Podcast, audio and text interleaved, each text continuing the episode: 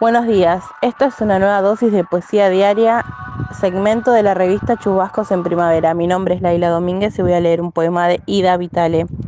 Escribo, escribo, escribo y no conduzco a nada, a nadie.